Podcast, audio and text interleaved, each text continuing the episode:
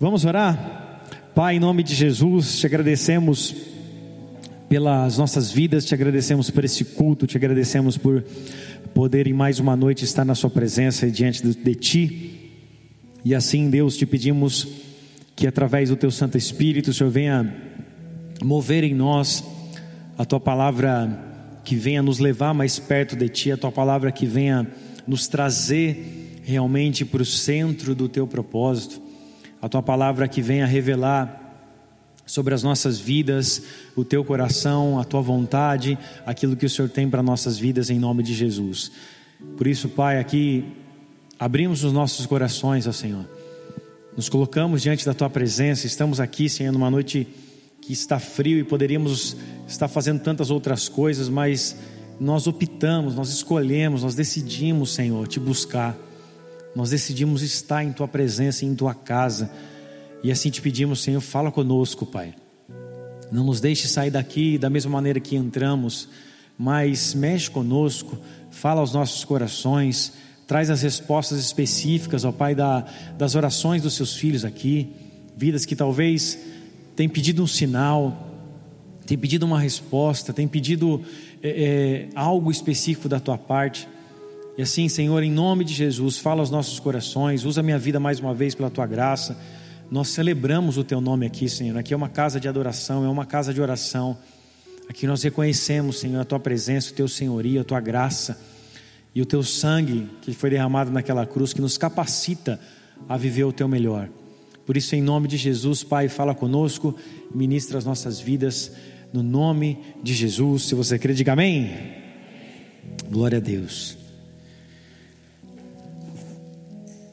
Abra sua Bíblia comigo em Gênesis capítulo 12, verso de número 6 e 7.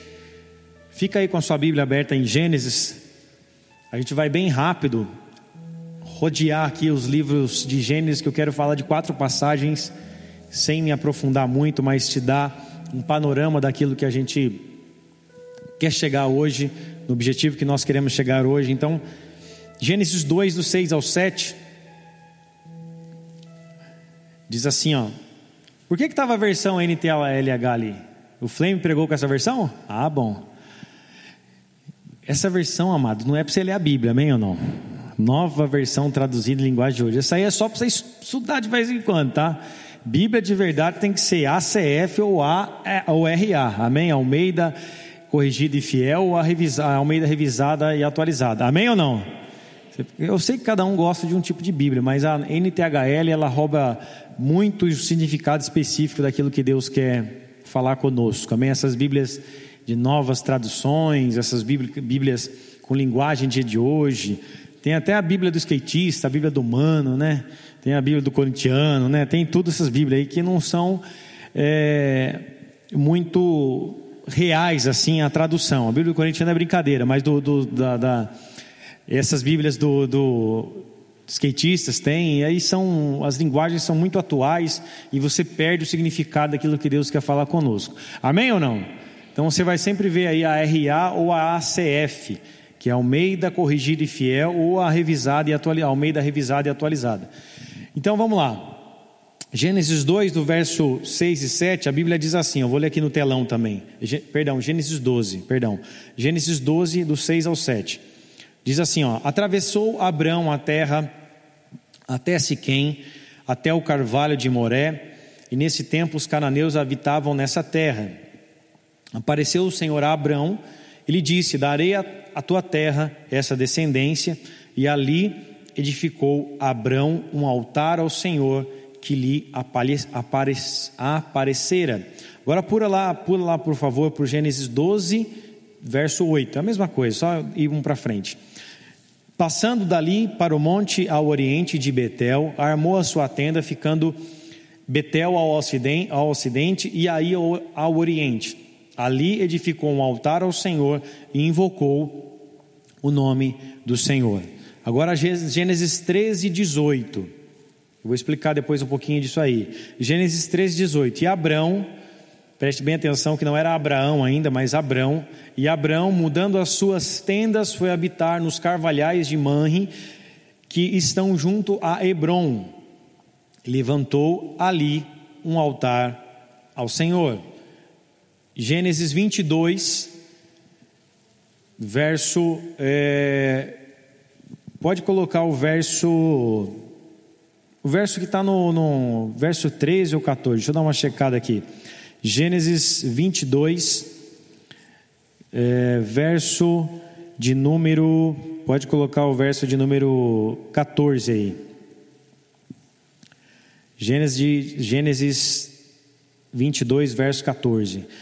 E pôs Abraão, aqui já o nome Abraão e não o nome Abrão, por nome aquele lugar, o Senhor proverá. Daí dizer-lhe até o dia de hoje o nome do monte, o Senhor se proverá. Até aí. Só para a gente entender um pouco do panorama, depois nós vamos falar um pouco mais sobre outros altares.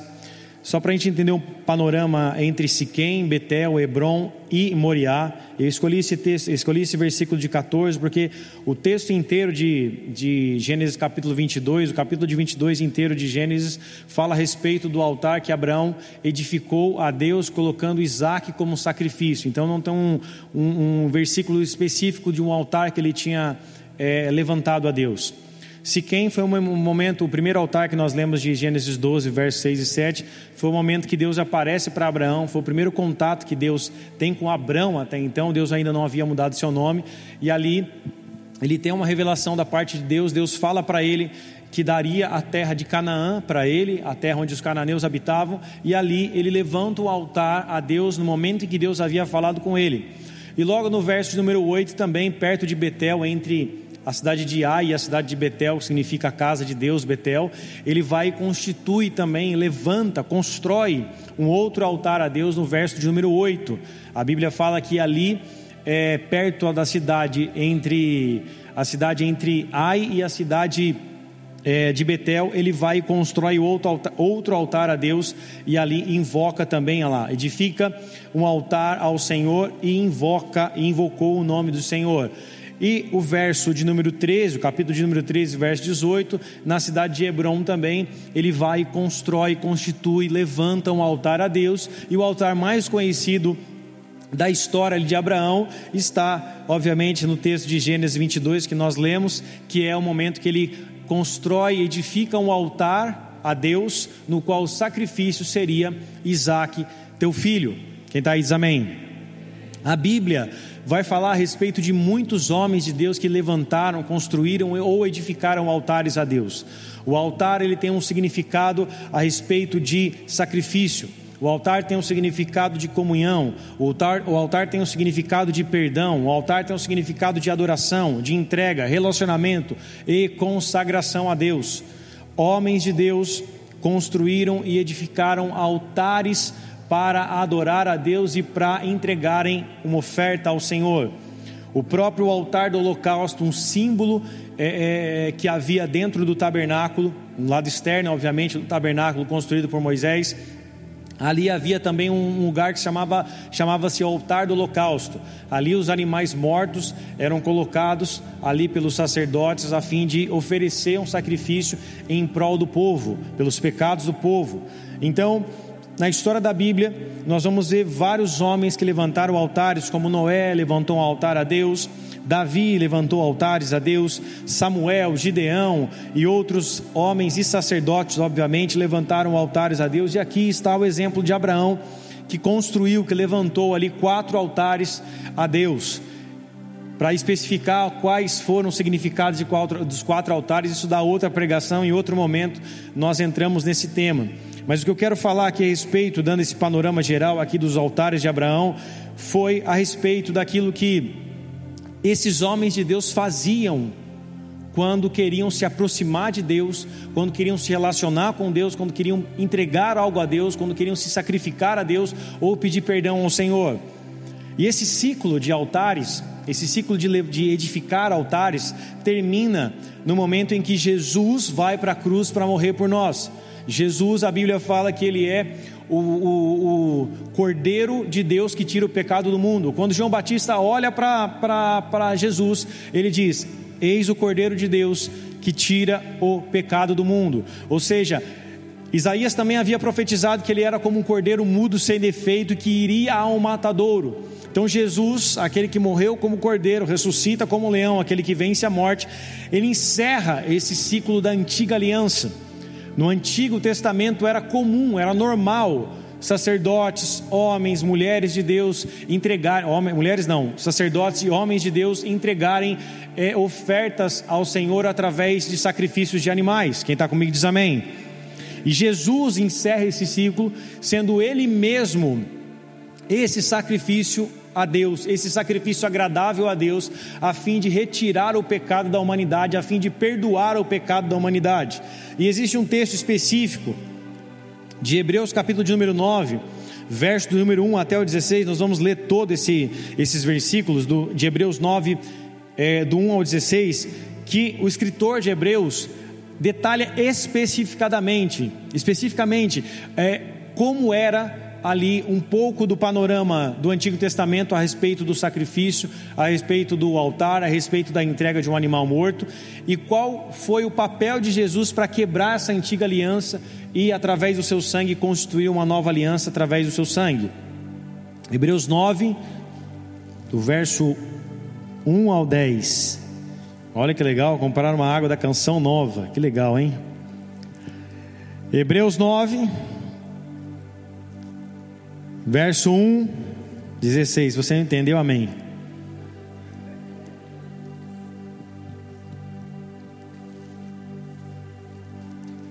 Hebreus 9, do 1 ao 16, diz assim: ó, Ora, também o primeiro tinha ordenanças de culto divino e o santuário terrestre. Preste bem atenção nesse texto, é muito profundo.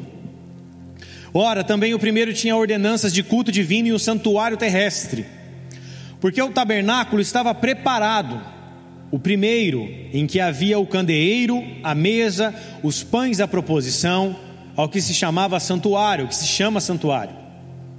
Mas depois do segundo véu estava o tabernáculo que se chama o Santo dos Santos, que tinha o incensário de ouro e a arca do concerto, coberta de ouro todo em redor, em que estava um vaso de ouro que continha o maná e a vara de Arão que tinha florescido, e as tábuas do concerto, e sobre a arca os querubins da glória que faziam a sombra do propiciatório, das quais coisas não falaremos agora particularmente.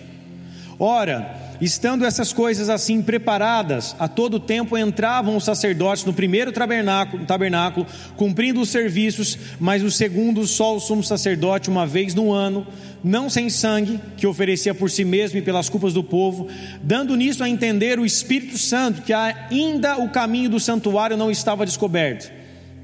Enquanto se conservava em pé o primeiro tabernáculo, que é uma alegoria para o tempo presente, em que se oferecem dons e sacrifícios que, quanto à consciência, não podem aperfeiçoar aquele que faz o serviço, consistindo somente em manjares e bebidas e várias abluções e justificações na carne, impostas até o tempo da correção. Mas vindo Cristo, o sumo sacerdote dos bens futuros, por um maior e mais perfeito tabernáculo, não feito por mãos, isto é, não é desta criação, nem por sangue de bodes e bezerros, mas por seu próprio sangue entrou uma vez no santuário, havendo efetuado uma eterna redenção. Porque se o sangue dos touros e bodes e a cinza de uma novilha, esparzida sobre os imundos, os santificam, quanto à purificação da carne, quanto mais o sangue de Cristo, que pelo Espírito eterno se ofereceu a si mesmo, imaculado a Deus purificará a vossa consciência das vossas a vossa consciência das obras mortas para servires ao Deus vivo. E é por isso, e por isso é mediador de um novo testamento, ou seja, de uma nova aliança, para que intervindo a morte para a remissão das transgressões que havia debaixo do primeiro testamento, os chamados recebam a promessa da herança eterna, porque há onde há testamento é necessário que intervenha a morte do testador. Até aí. Então nós vemos todo, esse, todo o panorama aqui de Hebreus capítulo de número 9. Se formos continuar lendo, nós vamos ainda ter mais ainda discernimento a respeito do que o escritor de Hebreus está dizendo, que ele está basicamente resumindo como era o sacrifício, como era o tempo é, no passado da antiga aliança, onde o povo tinha um altar e tinha que colocar ali sangues, né, de bode, de bezerros, sacrifícios ali de animais mortos, a fim de receber perdão pelos seus pecados Aqui a Bíblia diz que o sacerdote, uma vez no ano, ele entrava no Santíssimo Lugar pedindo perdão pelos seus pecados e pedindo perdão pelos pecados do povo. Então isso acontecia é, uma vez no ano, o povo fazia isso, o sumo sacerdote entrava é, diante é, é, do Santíssimo Lugar, do Santo dos Santos, e fazia isso para com que os, fazia isso entregando o, o, os animais, entregando ali o, o sacrifício de sangue para que o povo fosse perdoado. Quem está aí diz amém. E depois ele resume dizendo que todo esse sacrifício, que era o sangue aspergido dos animais, dos bodes, dos touros e de qualquer outra coisa que era entregue ali, todos os outros animais que eram entregues ali, santificavam as pessoas, perdoavam seus pecados, ele fala: quanto mais o sangue de Cristo, pelo Espírito eterno, se ofereceu a si mesmo, imaculado a Deus, purificará a nossa consciência das obras. Então, Jesus, ele encerra um ciclo de uma aliança antiga, sendo ele mesmo o sacrifício. Jesus encerra o, o, o, sacri, o, sacrifício ali natural, encerra o sacrifício de, de animais, sendo ele mesmo sendo o sacrifício vivo diante do altar de Deus. Ou seja, Jesus ele rompe o véu do templo, sendo o seu mesmo corpo, o seu corpo sendo ele mesmo o véu. O livro de Hebreus também fala que ele consagrou e nos liberou para entrar no Santíssimo Lugar, sendo ele mesmo o corpo que foi rasgado naquela cruz para nos dar acesso ao Santo dos Santos. Então, Jesus, sendo sumo sacerdote, foi o único capaz de quebrar a antiga aliança, quebrar a velha aliança, através do seu próprio sacrifício, da sua própria vida, do seu sangue que foi derramado naquela cruz. Então hoje, assim como a partir daquela aliança que temos em Cristo, a nova aliança em Cristo, não há mais sacrifícios de animais, só que existe ainda um altar. Essa parte é para você dizer amém. Não há mais sacrifícios de animais, não há mais o sacrifício da antiga aliança, Jesus quebra todo esse ciclo da antiga aliança, daquilo que os sacerdotes faziam em prol do povo, dando animais, ofertas ali no altar do holocausto ou em qualquer outro altar que homens levantaram a Deus, levantavam a Deus. Só que ainda existe um altar espiritual. Não existe mais um altar natural onde um animal deveria ser colocado, porque o último altar que nós nós que estamos em Cristo, o último altar que existiu já nos dando acesso à nova aliança, já nos dando acesso ao Santo dos Santos, é o altar que foi construído e constituído, edificado no Gólgota, que foi a cruz do Calvário onde morreu o nosso Senhor, amém ou não? Ele se entrega, morre, ressuscita, nos dá uma nova aliança através do seu sangue, nos dá uma nova ordenança, nos deixa um novo Testamento, um no, novos mandamentos, uma nova aliança. Por isso que a Bíblia é separada em duas partes: entre a antiga aliança e a nova aliança, entre o Antigo Testamento e o Novo Testamento. Porque através da morte de Jesus Cristo nós começamos um novo testamento. O testamento através da aliança do seu sangue através do sacrifício que ele fez por nós naquela cruz. Davi já havia entendido isso. Davi, quando peca, quando cai em pecado de adultério com Batseba, ele está e cantando e adorando a Deus, pedindo perdão ali naquele momento do Salmo 51, no, momento que ele escreve o Salmo 51. E nesse salmo mesmo ele já diz, no verso 16 do Salmo de número 51, ele fala assim: Porque não te compraze em sacrifícios, senão eu, eu, eu os daria. Tu não te deleitas em holocaustos.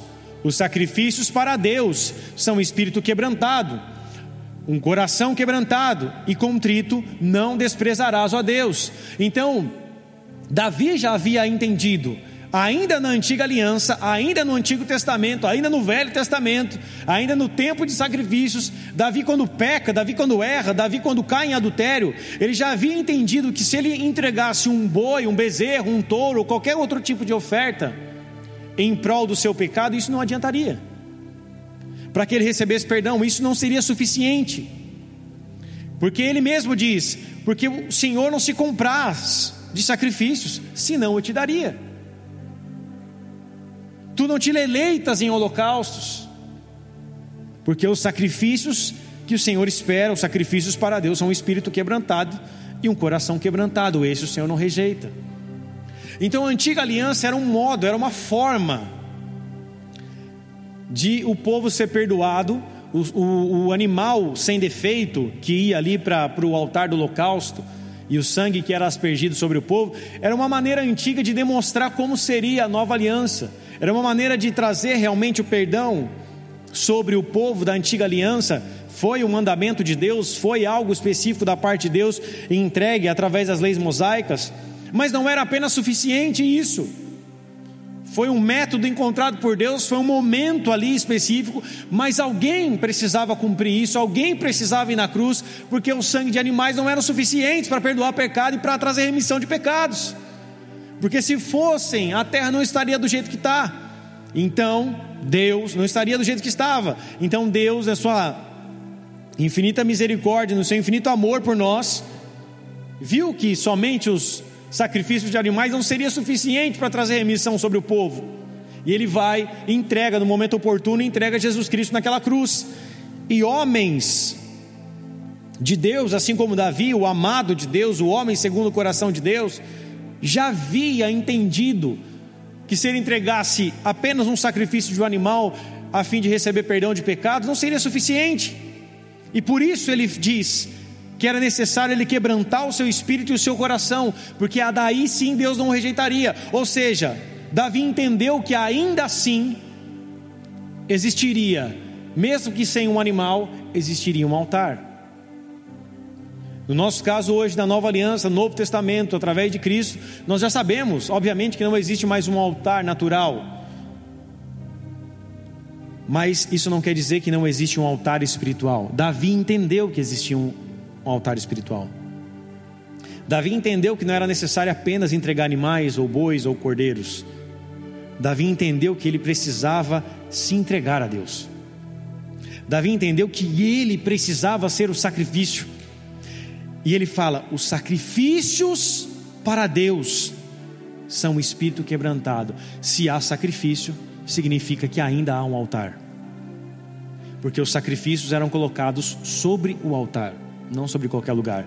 Porque lembre-se, como eu comecei dizendo, o altar significa relacionamento, perdão, comunhão, consagração, intimidade e adoração.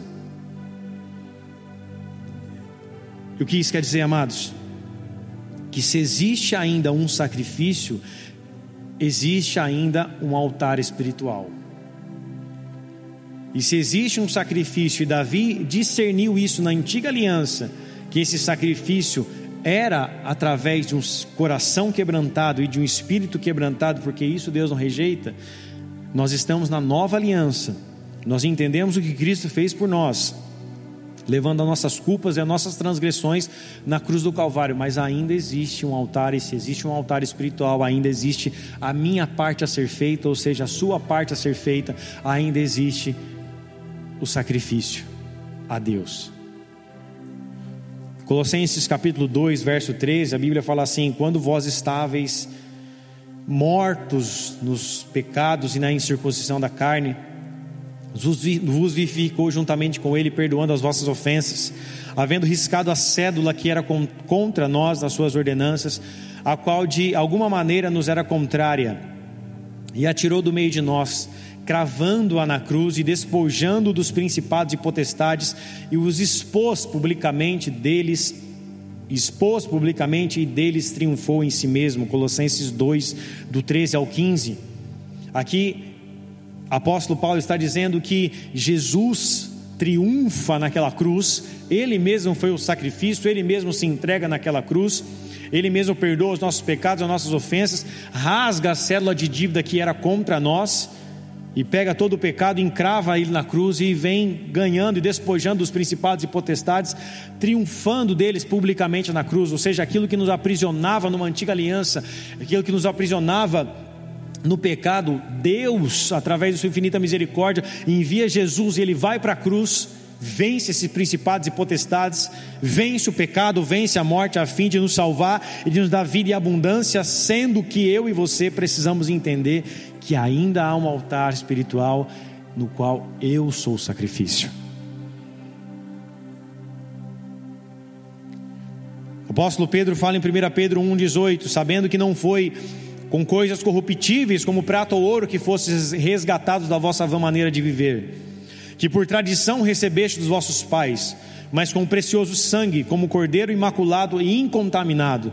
Apóstolo Pedro está dizendo: vocês foram salvos, vocês foram comprados. O sacrifício de Jesus Cristo teve um preço. E não foi por ouro nem por prata, mas foi pelo precioso sangue de Jesus Cristo que nós somos comprados das nossas vãs maneiras de viver nós fomos comprados das nossas velhas práticas. Jesus nos compra, nos livra da morte e do pecado, a fim de nos salvar, a fim de nos dar vida eterna. Isso teve um preço, teve o preço de sangue. Amém ou não?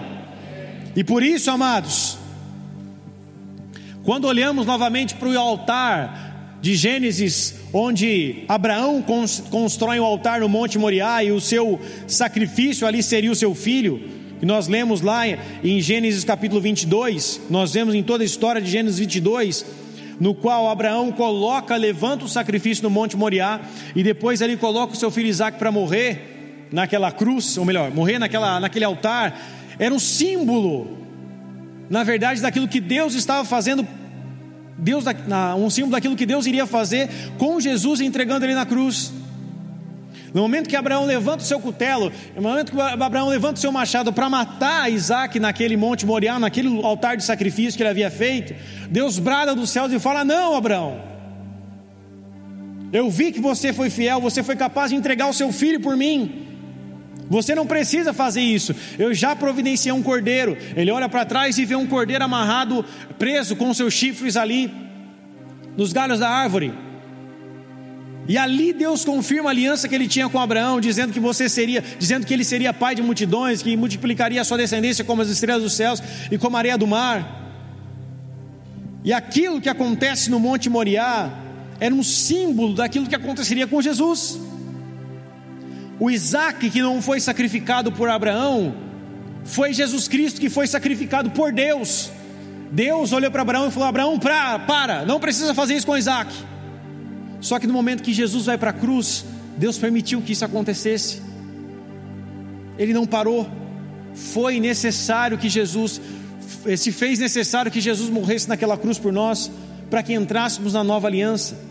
Então a confirmação da aliança do Antigo Testamento se vem no Monte Moriá, onde Abraão não nega o seu filho a Deus, e a confirmação da nova aliança através do sangue vem através do sacrifício de Jesus, no qual Deus não nos negou a sua entrega, a sua morte e o seu sangue que foi precioso e é precioso para nos comprar, para nos curar e para nos salvar. Por isso, amados, em toda a história da Bíblia nós vamos ver altares e sacrifícios. Altares e sacrifícios. Altares e sacrifícios.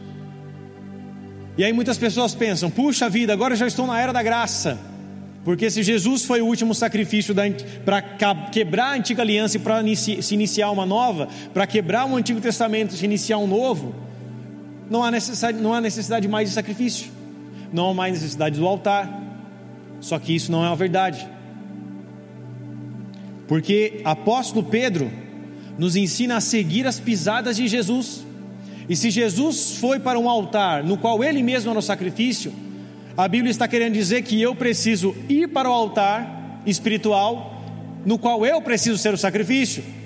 Apóstolo Pedro, na sua primeira carta, no capítulo 2, verso 21 até o 24, 1 Pedro 2, 21 ao 24, diz assim: Porque para isso sois chamados, pois também Cristo padeceu por nós, deixando-nos o exemplo, para que sigais as suas pisadas o qual não cometeu pecado, nem da sua boca se achou engano, o qual, quando injuriavam, não injuriava, quando padecia, não ameaçava, mas entregava-se àquele que julga justamente, levando ele mesmo em seu corpo os nossos pecados sobre o madeiro, para que, mortos para os pecados, pudéssemos viver para a justiça, e pelas suas feridas nós fomos sarados. Quem está aí, amém?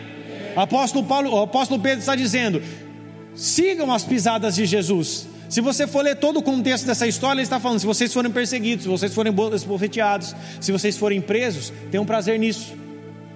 Porque, da mesma maneira que Jesus assim o fez por nós, nós devemos viver dessa forma, e por isso que ele começa o verso 21 dizendo: Vocês foram chamados para isso, mas o contexto anterior do verso 21 ele diz: Vocês foram chamados para ser perseguidos,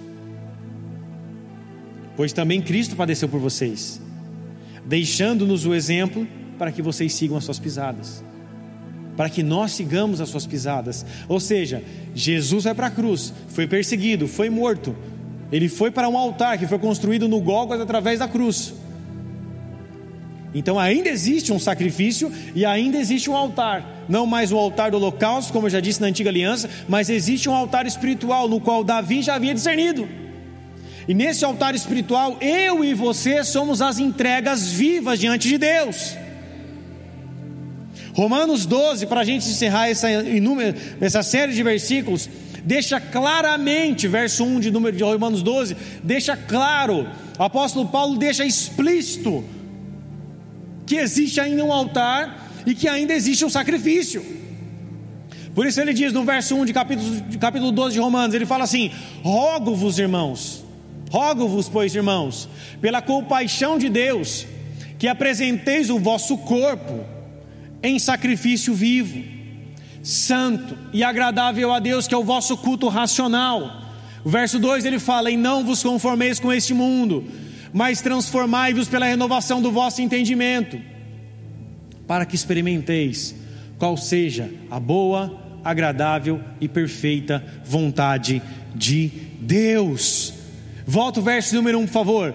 Ele está bem claro, pode deixar congelado essa imagem, ó, esse texto. Ele deixa bem claro que ainda existe um sacrifício, só que não é mais um sacrifício morto, porque os animais eram entregues mortos. Eles primeiro morriam, depois iam para o altar. Eles primeiro morriam, depois iam ser consumidos pelo fogo no altar do holocausto. Apóstolo Paulo está falando assim: Eu estou rogando para vocês, irmãos. Eu estou implorando pela compaixão de Deus. Em, outros em outras versões, vão falar assim: pelas misericórdias de Deus. Apresentem o vosso corpo como sacrifício vivo, santo e agradável a Deus, porque esse é o vosso culto lógico. A palavra racional significa também lógico. Esse é o culto lógico, isso é o seu culto racional, é o que você faz e sabe por que está fazendo. Então a Bíblia está nos dizendo que ainda existe um altar espiritual e que ainda existe o sacrifício, mas não são mais os animais mortos, somos nós como sacrifícios vivos, santos e agradáveis a Deus. Então o que eu quero te dizer, amados? Não existe evangelho sem sacrifício. Não existe vida cristã sem sacrifício. Assim como existe, não existe evangelho sem cruz, não existe vida cristã sem sacrifício. Se em alguma área das nossas vidas não há sacrifício, se nós não temos nos sacrificado por Deus ao ponto de perder algo por Ele, significa que o Evangelho não tem alcançado a sua plenitude em nossas vidas, ou não tem feito total sentido como deveria fazer. Nós e entendemos através de todo esse contexto que ainda há um sacrifício, que ainda há um altar, que nós somos esses sacrifícios a Deus. Davi já havia dito que nós precisamos entregar o nosso coração, que esses são os sacrifícios agradáveis a Deus, um coração e um espírito quebrantado. Esse é o que Deus não rejeita. Ou seja, em nossas vidas, nós precisamos diariamente nos entregar por Ele. E hoje muitas pessoas estão pensando: puxa, agora eu sou crente e eu não preciso mais fazer nada porque Jesus já fez por mim na cruz. Não, Ele nos deixou um, um, caminho a ser seguido. Ele nos ensinou a tomar a nossa cruz e seguir a Ele. Ou seja, nós precisamos nos entregar diariamente a Ele. E a apresentação de, de, disso é representada pelo nosso corpo, a, a, através da nossa vida. Nós somos essa representação de entrega a Deus diariamente. Você se entrega a Deus, eu me entrego a Deus no momento que eu estou lendo a palavra. Eu me entrego a Deus quando eu estou o buscando. Eu me entrego a Deus quando eu estou jejuando. Eu me entrego a Deus quando eu estou na sua casa. Eu, entrego, eu me entrego a Deus quando eu estou adorando. Eu me entrego a Deus quando eu estou fazendo algo para Ele. Eu me entrego a Deus quando eu estou servindo. Eu me entrego a Deus quando eu estou o buscando, eu me entrego a Deus quando eu estou adorando, quando eu estou clamando, quando eu estou, quando eu estou orando. Essas são formas de se entregar a Deus. Eu me entrego a Deus quando eu estou perdoando, eu me entrego a Deus quando eu faço algo que eu não quero fazer. Eu me entrego a Deus como sacrifício santo e agradável a Ele, porque eu entendo aquilo que foi feito na cruz por mim. Como eu posso ser um sacrifício apenas vendo aquilo que ele fez por mim naquela cruz e reconhecendo que eu preciso da mesma forma que ele fez?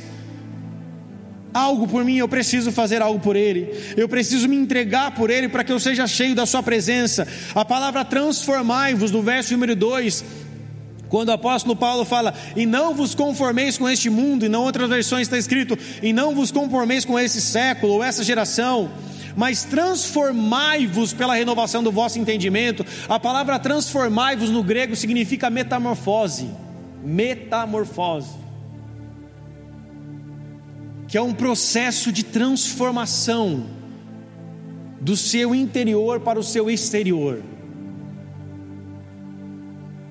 Ou seja, aquilo que Deus me transforma aqui dentro, aquilo que Ele transforma em minha vida interna, em, aqui dentro do meu coração, da minha alma, do meu espírito, aquilo que é transformado interiormente, começa a refletir de maneira exterior.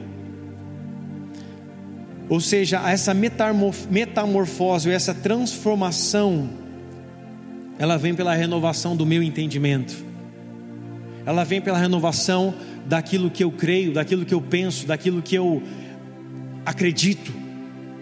E através das Escrituras Sagradas, através da palavra de Deus, a nossa mente é transformada, o nosso entendimento é transformado, as nossas convicções, os nossos dilemas, os nossos medos, os nossos traumas, tudo isso cai por terra mediante a Sua palavra, mediante a Sua voz, como voz de muitas águas, mediante a Sua palavra que é viva e eficaz e mais penetrante que a espada de dois gumes mediante a Sua palavra, nossa mente é transformada, o meu coração é transformado, e isso faz com que eu expresse através de uma metamorfose, uma mudança interna que me faz ser transformado exteriormente. O transformai-vos significa essa metamorfose, significa de maneira exterior mostrar que Cristo habita dentro de você. Não adianta eu dizer que eu tenho Cristo e que Ele habita dentro de mim, sendo que o meu exterior não mostra. O meu exterior precisa mostrar a metamorfose, essa mudança, essa transformação que eu vivi quando eu recebi a Jesus Cristo. Por isso que o Senhor diz que os olhos são as lâmpadas, a lâmpada da alma. Se os seus, seus olhos forem bons, todo o seu corpo estará bom, mas se os seus olhos forem maus, todo o seu corpo estará em trevas. Jesus diz isso. Só que o olho é um, algo exterior, não algo interior. Mas o olho reflete como está a nossa alma, como está o nosso interior, como está a nossa vida interior. Você pode perceber, eu não sou psicólogo, mas muitas vezes você olha nos olhos de uma pessoa, ela está com os olhos caídos, ela está com muitas vezes com os olhos tristes, com os olhos cansados. Os olhos demonstram muitas coisas. Quando você vai conversar com uma pessoa, ela não consegue te olhar no olho, isso mostra algo também. Quando ela não consegue te dar uma resposta olhando nos olhos, quando ela desvia o olhar, quando ela abaixa a cabeça, isso também mostra. Existe um livro que fala que o corpo fala, e o corpo realmente fala, nossa expressão corpórea mostra algo que estamos concordando ou não. E Jesus está querendo dizer, através do apóstolo Paulo, sobre essa transformação de metamorfose exterior, da, da, forma como nós o recebemos, que o nosso eu exterior, que a nossa vida exterior começa a manifestar aquilo que Cristo fez por nós e quem Ele é para nós. E por isso que eu e você somos esse culto racional a Deus. Quanto mais eu me entrego, mais eu sou transformado. Quanto mais eu me, quanto mais eu me sacrifico no seu altar, mais eu serei uma, metamorfo, uma metamorfose, mais eu serei transformado, mais eu expressarei aquilo que Cristo é para mim interiormente. Por isso, amados, existe ainda um altar espiritual. E por isso que existe também um sacrifício. Que eu e você precisamos ser esses sacrifícios que estão diante do altar de Deus. A Bíblia diz que no altar de Levítico o fogo arderia continuamente. Na antiga aliança, o altar ele não parava com o fogo, ou seja, o carvão ali, as chamas, a lenha era sempre colocada e retirada as cinzas. Existia um sacerdote específico para colocar fogo, manter o fogo aceso e um sacerdote específico para tirar as cinzas da lenha que havia virado cinza, que havia se queimado. Ou seja, o altar ele queimava continuamente. o fogo existia continuamente. E os sacrifícios também eram contínuos. Dia após dia, um sacrifício era colocado diante do altar. Esse era o trabalho do sacerdote. Colocar o sacrifício que recebiam do povo em festas específicas, em momentos específicos e uma vez no ano, no momento que o sumo sacerdote entrava no Santo dos Santos. Na nova aliança, nós vemos aquilo que Jesus fez por nós naquela cruz, no seu altar, no Gólgota, sendo ali a cruz, momento ápice da sua entrega. E a cruz ainda continua disponível para nossas vidas, em recebê-la. Jesus fala: aquele que quiser vir após mim, tome a sua cruz. E a cruz não significa um sinal que você estará indo para a morte, que você está indo é, é, morrer, que você está indo ali para o Gólgota, mas a cruz significa o sacrifício. A cruz significa que eu estou buscando viver como o meu Senhor viveu, me sacrificando por Ele, e se necessário for, também morrer por Ele. Por isso que o apóstolo Paulo fala em Gálatas capítulo 2, verso 20, ele fala: Eu já estou crucificado com Cristo. Agora não vivo mais eu, mas Cristo vive em mim. Apóstolo Paulo, ele já havia entendido que ele precisava ser essa entrega diante do seu altar. Ele já havia entendido que ele já havia crucificado seu corpo com Cristo. E já não habitava mais nele a sua própria vontade, mas Cristo habitava nele. E por isso, amados, vivendo essa maneira de ser a entrega diante do altar de Deus, vivendo essa entrega de, de esse altar espiritual nós nos entregarmos diariamente faz com que eu e você experimentemos a transformação da nossa mente. E por último, nós experimentemos a boa, a agradável e a perfeita vontade de Deus. Existem muitos que querem experimentar a boa, a agradável e a perfeita vontade de Deus, só que sem entrega você não consegue experimentar isso. Sem sacrifício, nós nunca vamos conseguir experimentar a boa, agradável e perfeita vontade de Deus. Porque antes de experimentar a boa, perfeita e agradável vontade de Deus, o verso número 1 um fala que eu tenho que ser o sacrifício vivo, santo e agradável. Se eu for esse sacrifício vivo, santo e agradável, como culto racional, ou seja, eu sei o que eu estou fazendo, eu sei porque eu estou me entregando, eu sei para quem eu estou fazendo, Deus me dá acesso a essa transformação de corpo, de mente, de alma, de espírito, essa transformação de dentro para fora, essa metamorfose, essa transformação que vem através da renovação da minha mente, aí então eu começo a experimentar a sua boa, a sua perfeita, a sua agradável vontade. E Deus deseja que todos nós experimentemos a sua boa, perfeita e agradável vontade. Só que repete assim comigo: precisa haver sacrifício.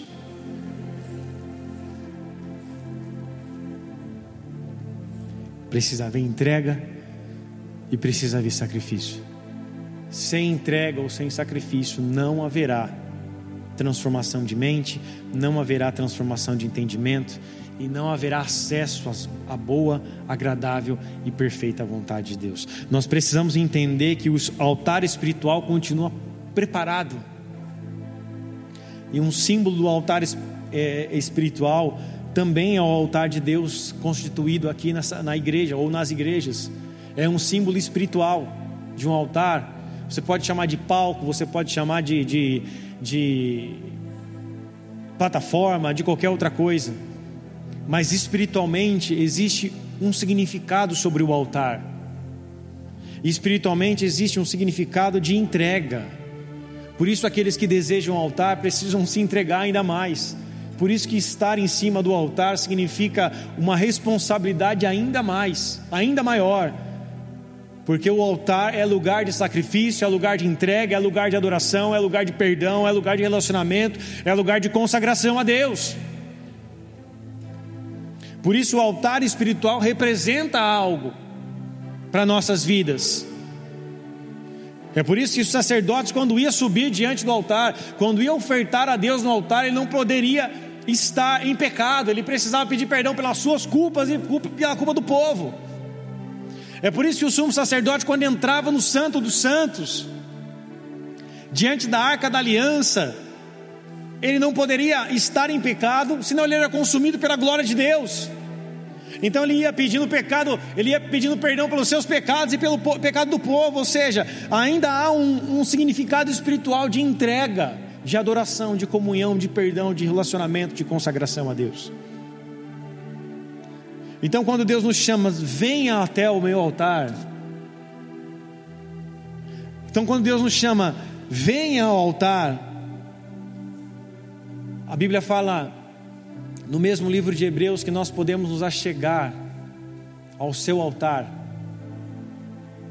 a fim de receber graça, misericórdia e socorro em tempo oportuno. A Bíblia fala que nós devemos nos achegar à Sua presença, nos achegar diante do Seu altar, a fim de receber o socorro oportuno, a fim de receber aquilo que eu e você temos específico da parte de Deus para receber.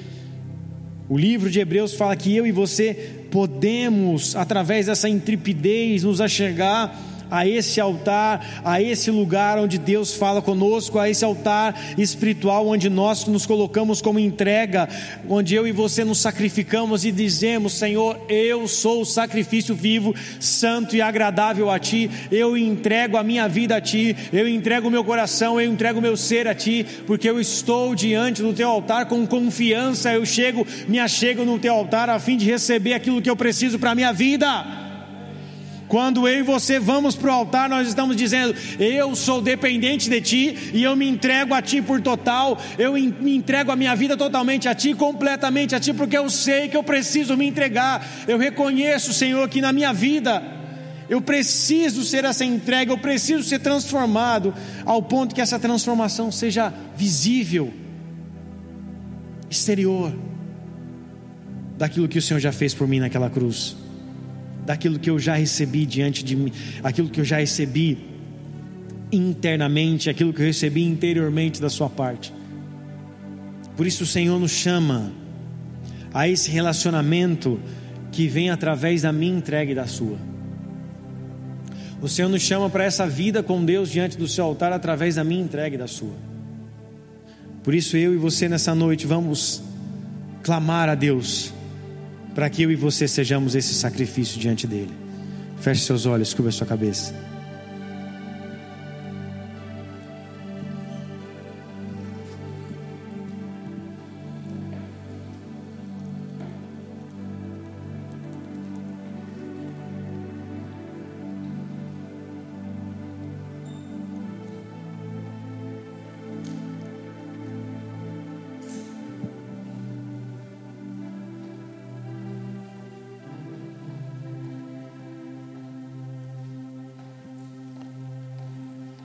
Senhor, nós sabemos que ainda existe um altar espiritual.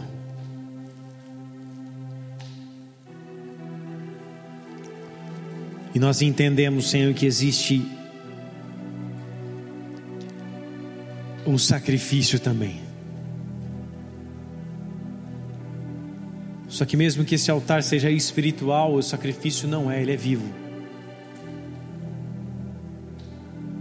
E esse sacrifício vivo somos nós. São as nossas vidas.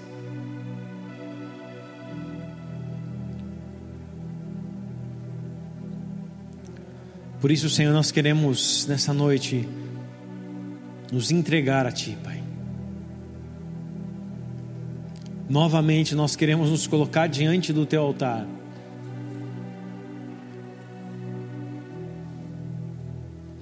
Nós queremos novamente nos sacrificar a Ti e nos entregar por amor ao Teu nome. O sacrifício da antiga aliança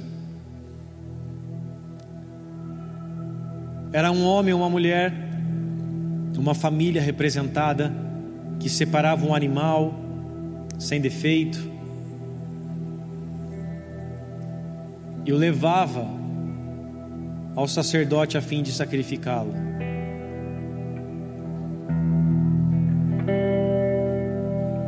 representava uma aliança, pedido de perdão. Ele entregava o seu melhor, o animal sem defeito, um novilho sem defeito. Era o símbolo do seu melhor. As primícias da terra era o símbolo do seu melhor.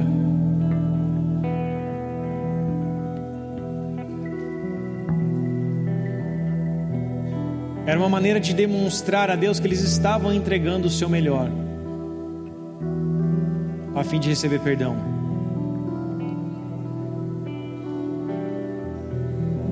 A fim de que Deus os aceitasse em Sua misericórdia.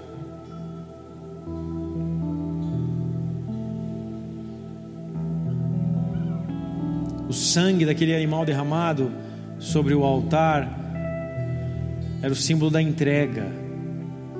E o sangue também aspergido sobre o povo, lançado sobre o povo, era o sinal da, do perdão.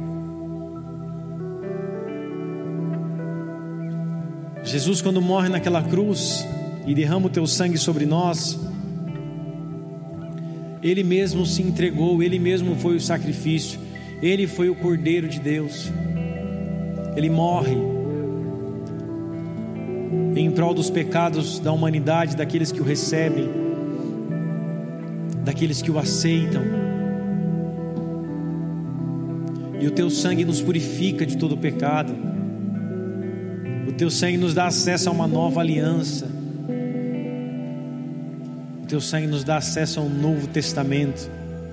O teu sangue nos dá acesso a uma nova vida, baseada naquilo que ele nos disse para viver.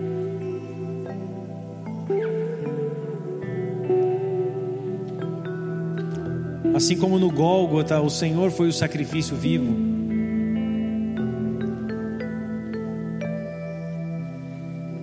E a cruz foi o altar.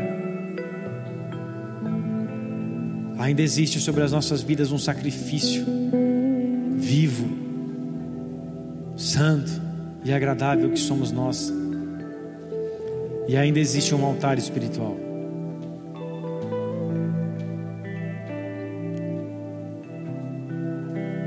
Por isso eu e você nessa noite hoje estamos diante de um altar espiritual. O altar do Senhor. E o Senhor nos chama a nos entregar diante dele. Eu não quero te convidar a vir até aqui à frente. Mas se você sentir isso no teu interior, se o Espírito Santo de Deus tocar o teu interior com distanciamento de um metro por pessoa, venha até o altar, apresentando a tua vida como sacrifício, declarando que você é o sacrifício vivo diante do altar espiritual de Deus, declarando: Senhor, eu sou o sacrifício vivo. Eu aceito me entregar a Ti. Eu entendi que eu sou a entrega. Eu entendi que eu sou o sacrifício.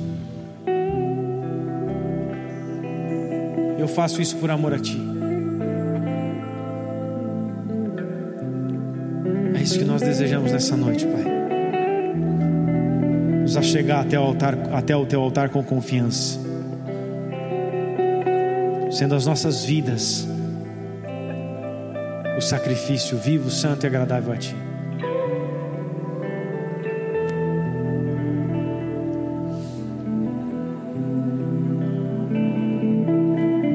Apenas um símbolo, mas isso também pode ser um voto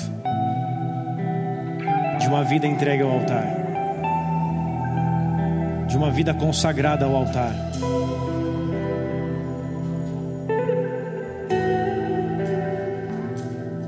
Vamos adorar o Senhor.